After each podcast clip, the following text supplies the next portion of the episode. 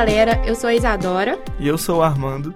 Sejam bem-vindos ao Prosa Construtiva, o podcast oficial do PET Civil da Universidade Federal de Juiz de Fora. Antes de começarmos mais uma temporada, já nos sigam nas redes sociais: Instagram, YouTube e LinkedIn, PET Civil FJF.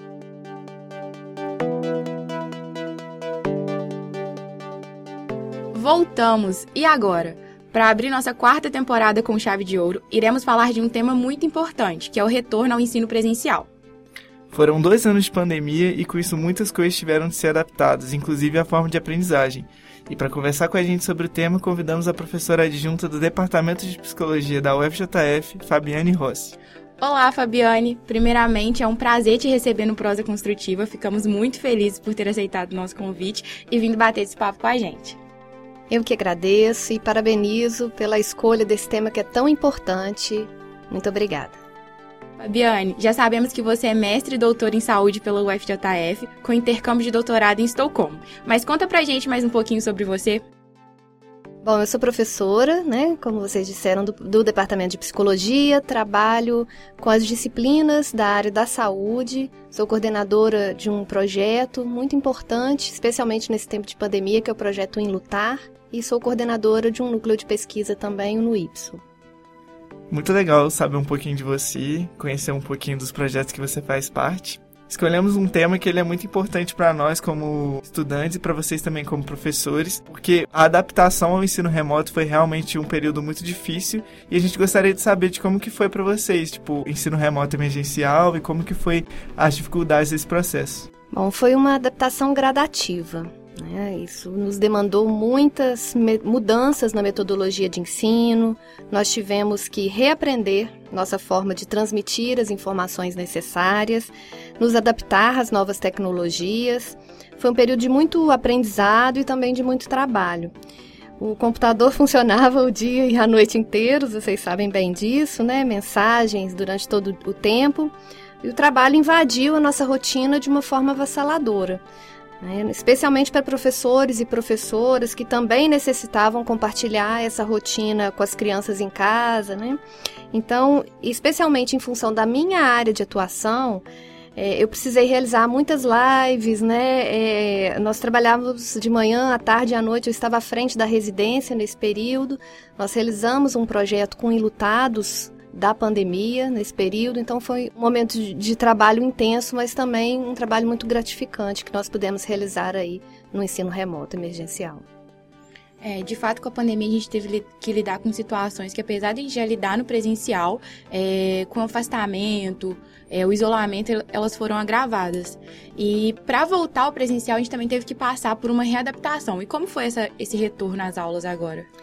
Sim, nós retornamos ao ensino presencial em um período um pouco mais seguro do que diz respeito à situação epidemiológica. Mas entre os principais desafios que eu posso destacar é, foi a necessidade de muitas vezes naquele período, é, onde ainda tivemos, por exemplo, uma onda importante né, da Covid no meio do semestre, nós temos que trabalhar com os discentes sobre os cuidados preventivos, especialmente o uso de máscaras. Né? A gente observou uma certa resistência ainda a esses cuidados. Além disso, eu percebi dois extremos, né? um desejo enorme por parte dos alunos em retomar as aulas presenciais, e, por outro lado, uma dificuldade grande em se adaptar a essa rotina. Por exemplo, quatro horas de aulas seguidas, provas, muitas atividades. Por isso, foi fundamental ajustar a metodologia de ensino no semestre passado. É, uma coisa que eu me identifico é que com a pandemia eu otimizei muito meu tempo, sabe? É, antes eu tinha uma aula às 8 da manhã, eu acordava às 7, já tava ali na sala de aula, tudo certo. E quando voltou presencial, a gente teve que lidar com outros problemas também. A locomoção, o fato de aulas durarem muito tempo, e antes não tinha isso. Então, essa mudança que os alunos obtiveram, ela foi negativa ou positiva? Eu acho que foi positiva, né? Eu acho que nós todos é, aprendemos muito com a pandemia, né? Eu acho que, que foi uma experiência única que nós jamais pensamos em vivenciar, mas eu acho que houve um aprendizado, um amadurecimento por parte de discentes e docentes muito grande. Então, eu acho que nós, nós caminhamos juntos nesse processo né, de aprendizado a partir dessa experiência da pandemia. Eu acredito que a gente se conscientizou mais, né? Essa Sim, sem mais consciente. A gente, como aluno, a gente sentiu bastante o impacto da pandemia, principalmente do isolamento social na nossa vida. E a gente queria ver mais como você, tipo, uma professora formada em psicologia e que tem esses várias formações na carreira, a gente queria saber como que foi a perspectiva de vocês do isolamento social na vida dos alunos, sabe? Como que isso impactou? O impacto foi gigantesco. Né? Assim, não só dos alunos, mas né, é, nós realizamos uma pesquisa é, sobre saúde mental na pandemia e nós observamos que 92% dos entrevistados apresentavam sintomas de depressão, 51% apresentavam sintomas de ansiedade e 52% apresentavam sintomas de estresse pós-traumático. Quais eram os grupos mais afetados? Né? Nós tivemos participação é, de respondentes de todo o país, foram mais de 2 mil participantes. Os mais afetados eram jovens e mulheres. Né? E, e, aí a gente destaca né, a representação né, da, da, dos alunos aí nessa, nessa pesquisa. Então, o isolamento, ele obviamente foi necessário em função né, das circunstâncias epidemiológicas, mas a gente não teve, por exemplo, no país, nenhuma política pública de saúde mental direcionada especificamente à pandemia. Né? Nós tivemos iniciativas isoladas, realizadas pelos serviços especializados. Então, nós ainda estamos colhendo o que a gente chamou de quarta onda da pandemia, que são os impactos na saúde mental. Nós ainda estamos recebendo, por exemplo, nos serviços de saúde mental, esses impactos. Né? Eles estão chegando mais agora, inclusive, do que durante a pandemia. Na psicologia, os alunos eles também têm acesso a psicólogos, eles recebem esse apoio além do ofertado pelo F? Ou funciona para todas as faculdades da mesma maneira? Funciona da mesma maneira. Né? Nós temos projetos na universidade, seja desenvol sejam desenvolvidos pelo Centro de Psicologia Aplicada ou pela, pela PROAI, que são direcionados ao, a esse suporte aos alunos, incluindo os alunos da psicologia. É, os impactos eles foram positivos, eles também foram negativos, como você disse, que várias questões se agravaram na pandemia é, psicologicamente e pelo menos eu falo pessoal que a minha ansiedade piorou extremamente na pandemia, então a gente quase não tinha avaliações que a gente não podia contar com nenhum apoio. Agora a gente tem avaliações que a gente não tem consulta, então ficou bem mais difícil. Mas o que você acha que os professores eles podem fazer para ajudar, para aproximar o aluno e lidar com esse assunto de forma mais natural, sabe? Eu acho que a universidade, né, ela manteve os seus projetos de suporte aos alunos, né? Além disso, eu penso que muitos docentes tiveram um papel e têm um papel muito importante no sentido de proporcionar esse acolhimento aos alunos que, que chegaram para nós no ensino presencial, né? Muitos chegaram em situação de grande vulnerabilidade social e psicológica, com desemprego na família, com lutos na família, né, com desgaste do ensino remoto emergencial, com sequelas cognitivas da Covid, inclusive. Então, tudo isso precisou ser levado em consideração e ainda precisa ser levado em consideração por todos nós docentes. Né? Você poderia falar como você agiu em meio a essas demandas que vinham? Bom, é, nós buscamos. É, eu acho que a primeira alternativa e mudança que eu percebi como necessária foi realizar essa transformação na metodologia de ensino. Né? Então, eu, eu busquei diminuir o, o número de horas de aulas expositivas e passei a utilizar mais atividades práticas com os discentes. E a gente observou que isso, né, pelo feedback dos alunos, isso foi muito positivo. Né? Em momentos de muita ansiedade, como você disse, né, a gente teve, por exemplo, uma onda da Omicron né, durante o semestre que acabou é, atingindo uma turma específica, né, que, que eu, eu ministrava aula e também o corpo docente da psicologia. O que, que a gente fez como uma alternativa? A gente via que esses alunos estavam muito ansiosos, né, com medo da contaminação. Durante duas semanas, dei aula ao ar livre né, fizemos algo aí que foi muito interessante do ponto de vista da redução da ansiedade, né, do medo da contaminação e também uma alternativa que foi muito interessante e que funcionou muito bem. Então nós fomos ajustando, né, aos poucos essa metodologia. É, na pandemia, a gente utilizou muitos meios eletrônicos e houve essa perda quando a gente voltou para o presencial.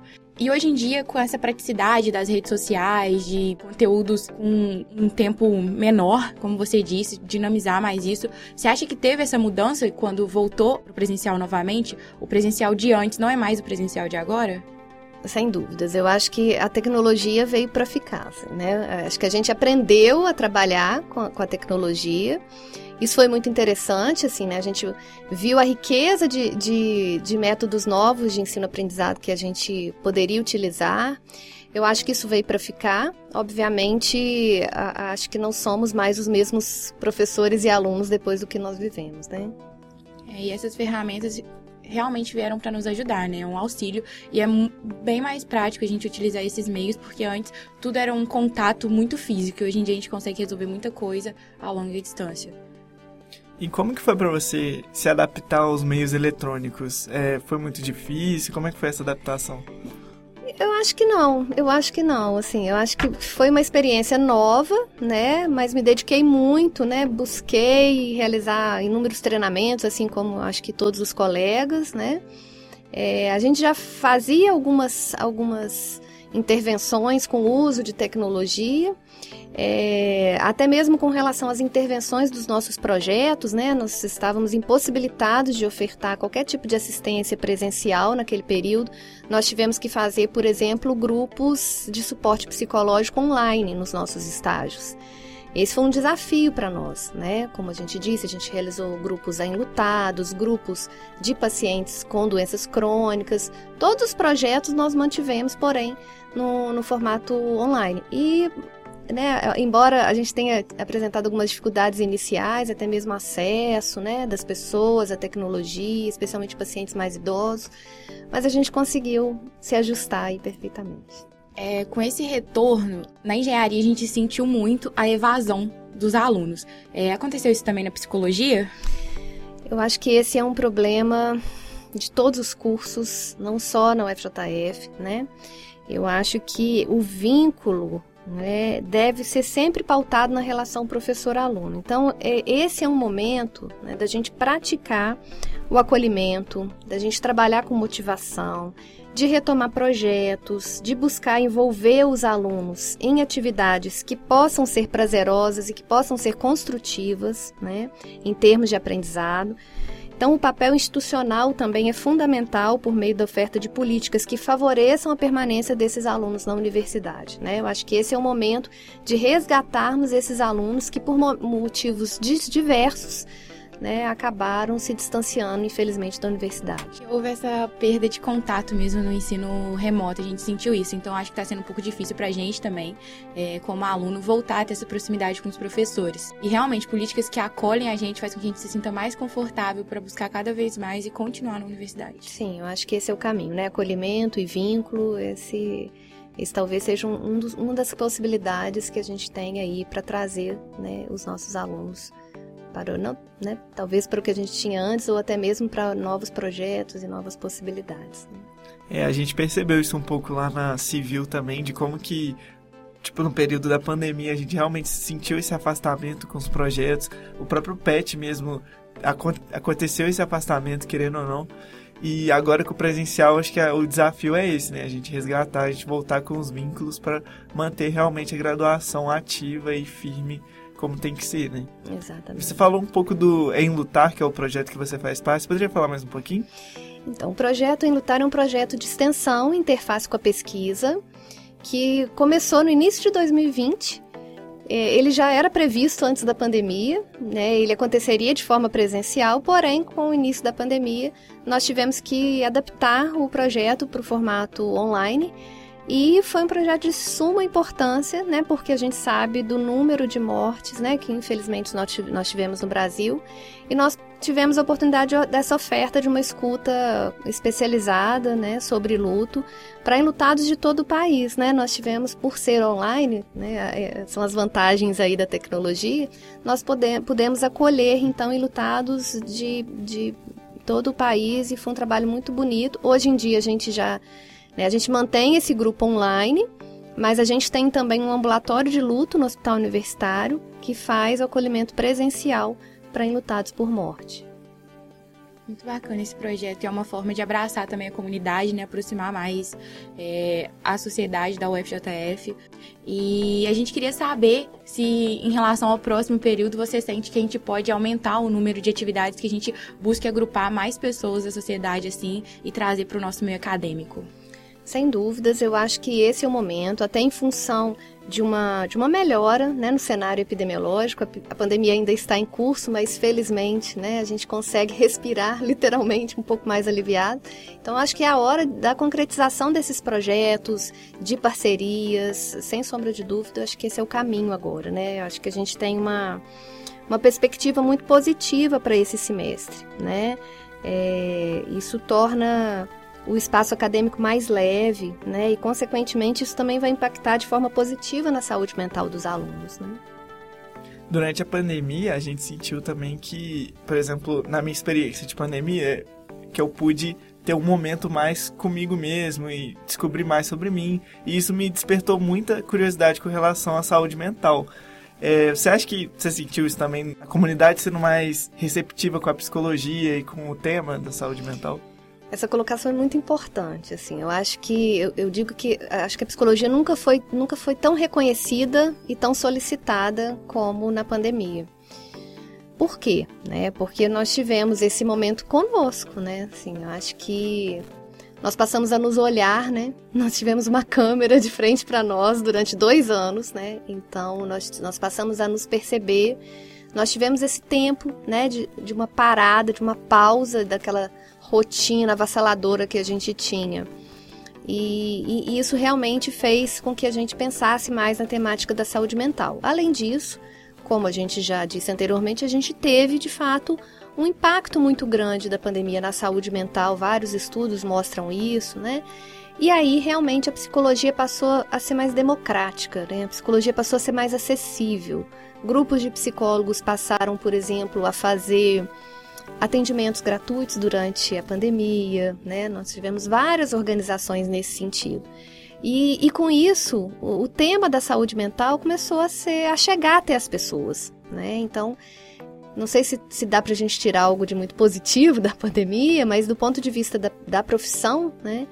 Eu acho que a psicologia se tornou mais democrática e mais acessível, e as pessoas começaram a valorizar mais né, a importância da saúde mental apesar da psicologia ter ganhado essa grande visibilidade, você sente que a gente pode melhorar isso mais ainda? Sempre pode melhorar. É, a gente ainda tem é, um tabu muito grande com relação a, ao debate de temas relacionados à saúde mental, né? A própria questão do suicídio, né? Nós estamos aí no Setembro Amarelo, né? É um tabu ainda falar desse tema é, falar de depressão, né, de quadros ansiosos, né. A gente, por exemplo, discute com muita naturalidade um diagnóstico, às vezes, de hipertensão, de diabetes, né. Mas ainda a gente tem muita dificuldade em, em reconhecer, em, ab em, abrir, às vezes, né, para as pessoas das nossas relações. Por exemplo, um diagnóstico de depressão. Né? Por quê? Porque a gente tem um tabu muito grande. Isso precisa ser trabalhado, isso precisa ser discutido cada vez mais, né? Nesses espaços, como a gente está fazendo aqui hoje para que a gente possa é, é, é, é, acabar um pouco esse estigma relacionado mesmo à, à saúde mental. Né? É, na engenharia, a gente está sempre buscando trazer esses temas decorrentes, que são vistos mais fora da faculdade mesmo, porque lá dentro a gente não tem essa rede, sabe, de informações. Lá dentro muitas questões são tratadas como tabus mesmo. Então é muito interessante para a gente trazer você para o nosso podcast para falar desses assuntos, porque o nosso curso é um dos cursos mais difíceis, assim, né, de permanência de estudantes. E a gente sentiu isso, que muitas pessoas, elas se privaram, sabe, de viver certas coisas na universidade. Tanto no PET, a gente passou um formulário, muita gente não estava interagindo. E você acha que o estudante, ele ficou mais é, introvertido? É, a gente já vinha observando um processo nesse sentido, especialmente com os, com os jovens, né? É, a questão das redes sociais, das relações virtuais, né? Isso já vinha acontecendo. Eu acho que a pandemia só agravou, na verdade, problemas que antes já aconteciam. Né? E, e isso, do ponto de vista das relações, é muito prejudicial. né? A gente acabou se acostumando com esse isolamento, embora a gente quisesse muito sair dele, mas a gente acabou se habituando com uma forma diferente de se relacionar, de estar com o outro. Então a gente precisa ficar muito atento, né, o quanto esse distanciamento impacta na nossa vida, né, no nosso dia a dia, né, nas nossas relações afetivas, nas nossas relações familiares, de trabalho, nas nossas relações acadêmicas. Então é importante ficar atento à questão desse distanciamento, o quanto isso é só algo que já vinha acontecendo ou, ou é algo que realmente está impactando na rotina.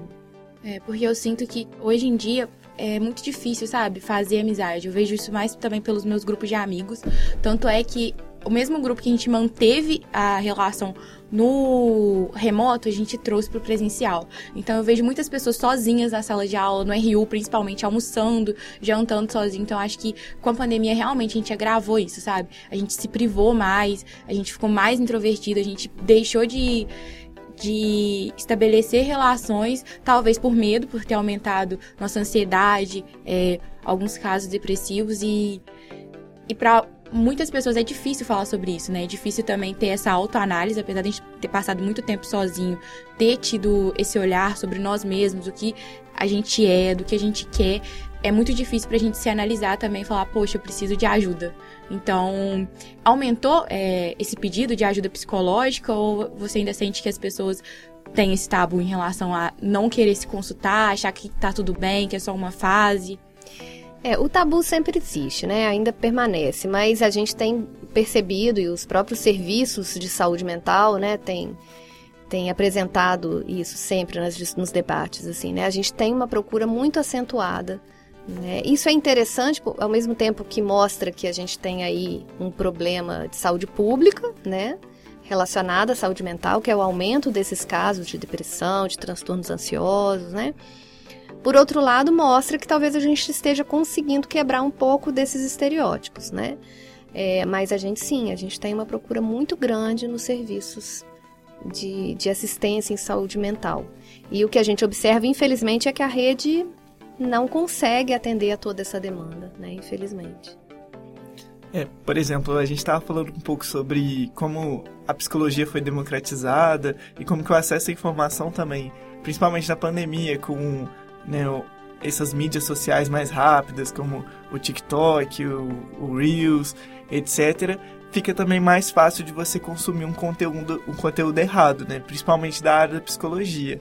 E isso é muito curioso, porque ao mesmo tempo que você está aumentando o acesso à informação, você também aumenta o, né, o índice de pessoas que é, consomem conteúdo errado e perpetuam ideias que não condizem com a realidade. Como você acha que você, como professora, lida com isso, por exemplo, sabe? Tipo, como quem passa o conteúdo, mas vê que a massa está consumindo, às vezes, um conteúdo errado. Essa pergunta é muito importante, assim, né? Porque é, a gente cada vez mais vem vivenciando isso, né? Em função da internet, estão aí as, as fake news que são provas disso, né? O quanto a gente tem dificuldade, às vezes, de saber é, a que fonte recorrer, né?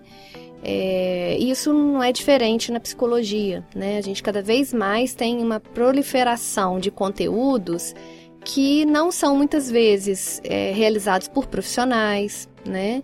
Então é sempre importante que a pessoa busque, primeiramente, né, é, reconhecer, buscar informações sobre aquele profissional que está transmitindo aquela informação, se há registro no conselho de classe, né? É, se há evidências realmente naquele conteúdo que está sendo transmitido. Então, buscar informações sobre o profissional é fundamental, né, para que a gente possa evitar essa disseminação de conteúdos que, infelizmente, especialmente na psicologia, nos preocupa muito, né, enquanto, enquanto docentes, é, que tem, inclusive, podem ser extremamente prejudiciais né, a, quem, a quem consome né, esse conteúdo. É, com isso, a gente também pode falar de outros fatores, como a automedicação. É, as pessoas façam uso de medicamentos é, que não são benéficos para a saúde delas. E, e você acha que cresceu também esse aumento de jovens se automedicando ou de tomando muito antidepressivos? Eu acho que a gente perde um pouco da nossa personalidade, né? Quando a gente faz uso desses medicamentos, ou eu tô errada? A medicação, ela é muito importante em alguns casos específicos, né? Por isso a gente sempre orienta que é, essa essa conduta seja adotada por profissionais, né? Então, é, a gente precisa sempre ter orientação com relação à medicação direcionada por um especialista. Né? Então, para fazer uso dos psicofármacos, né, a gente precisa ter um acompanhamento com o psiquiatra. O psiquiatra é o profissional especializado que de fato pode orientar o paciente com relação ao uso das medicações.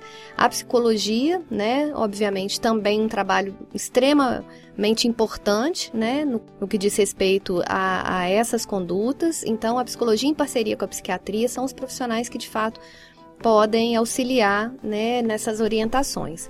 Agora, o uso indiscriminado dessas medicações, desses psicofármacos, aumentou muito. Já acontecia, isso já era uma realidade, mas aumentou muito durante a pandemia, infelizmente. É, você falou de apoio psiquiátrico. Você podia explicar para a gente um pouquinho da diferença do apoio psicológico para o apoio psiquiátrico? Sim, a, a psicologia ela vai é, oferecer ao paciente uma escuta né, qualificada no, no, que diz respeito ao acolhimento das demandas desse paciente. Vão ser trabalhadas ali as questões psicológicas, emocionais, afetivas, né? A gente vai trabalhar estratégias para auxiliar esse paciente no enfrentamento dessas adversidades, né, do dia a dia, desenvolver habilidades, por exemplo, de enfrentamento, né? É, mas quando de fato a gente tem uma necessidade do uso de uma medicação, a gente precisa e deve sempre fazer essa parceria com a psiquiatria. Né? Então, o médico psiquiatra, além também da escuta, do acolhimento desse paciente, ele também vai conhecer toda essa realidade que nós na psicologia trabalhamos, ele tem a possibilidade de orientar o paciente com relação à tomada da medicação.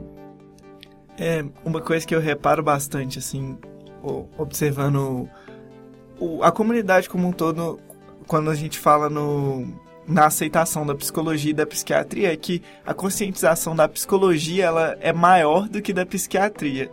Eu vejo as pessoas assim, parece que as pessoas são mais receptivas a fazer um acompanhamento terapêutico do que, por exemplo, é, fazer o acompanhamento terapêutico com o uso, o uso, de remédios, porque o uso de remédios geralmente está associado a drogas e um pouco do que a Isadora falou.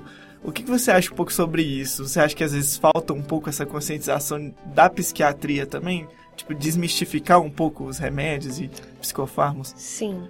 Nós temos extremos, na verdade. Eu acho que nós temos é, um percentual da população que, de fato, é, tem um preconceito, um, né, um tabu muito grande com relação à tomada das medicações, até porque Historicamente, a questão da psiquiatria sempre esteve muito vinculada à loucura, né? E a gente ainda tem um pouco dessas crenças entre as pessoas. É, por outro lado, a gente tem o contrário, né? A gente tem aquelas pessoas que preferem fazer uso da medicação e não buscarem é, esse processo né, é, terapêutico que é, é necessário, fundamental também, aliado à medicação em muitos casos. Né?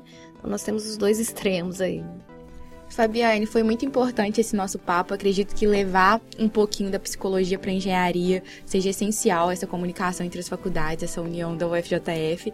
Apesar de a gente estar um pouquinho longe, né, geograficamente, é muito bacana a gente tratar desses assuntos que lá em cima são tidos como tabu. Muito obrigada de novo por ter topado fazer parte do, do Prosa Construtiva, ter agregado para a gente, não só como estudante, mas como pessoa, mas como pessoas também, porque é muito importante a gente saber como lidar, né, é, como tratar esses assuntos para a gente expor para o próximo. Eu que agradeço, foi um prazer estar com vocês e quero parabenizar novamente né, pela escolha desse tema. Falar de saúde mental é sempre muito importante, então, é, como você disse, estamos distantes só, só geograficamente. Né? Eu acho que a gente precisa é, incentivar cada vez mais essa troca interdisciplinar entre os cursos e esse é o caminho. Né? Então, quero muito agradecer e parabenizar vocês. Obrigada. Nós que agradecemos novamente e obrigado, galera, por nos acompanhar até aqui. Espero que tenham gostado. Para continuar nos acompanhando, não deixem para depois. Já sigam o PET nas redes sociais: Instagram, YouTube e LinkedIn, PET Civil UFJF. Tem muita novidade que está por vir nesse período. O PET promete entregar muita coisa boa para vocês, hein? O Prosa Construtiva vai ficando por aqui, galera. Até a próxima.